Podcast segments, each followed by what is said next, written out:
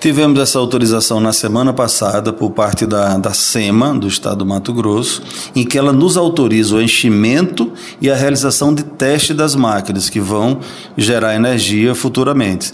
E a, a partir daí, nossos procedimentos foi no sentido de definir a data para o início desse fechamento. E essa data está marcada para o dia 30 de janeiro.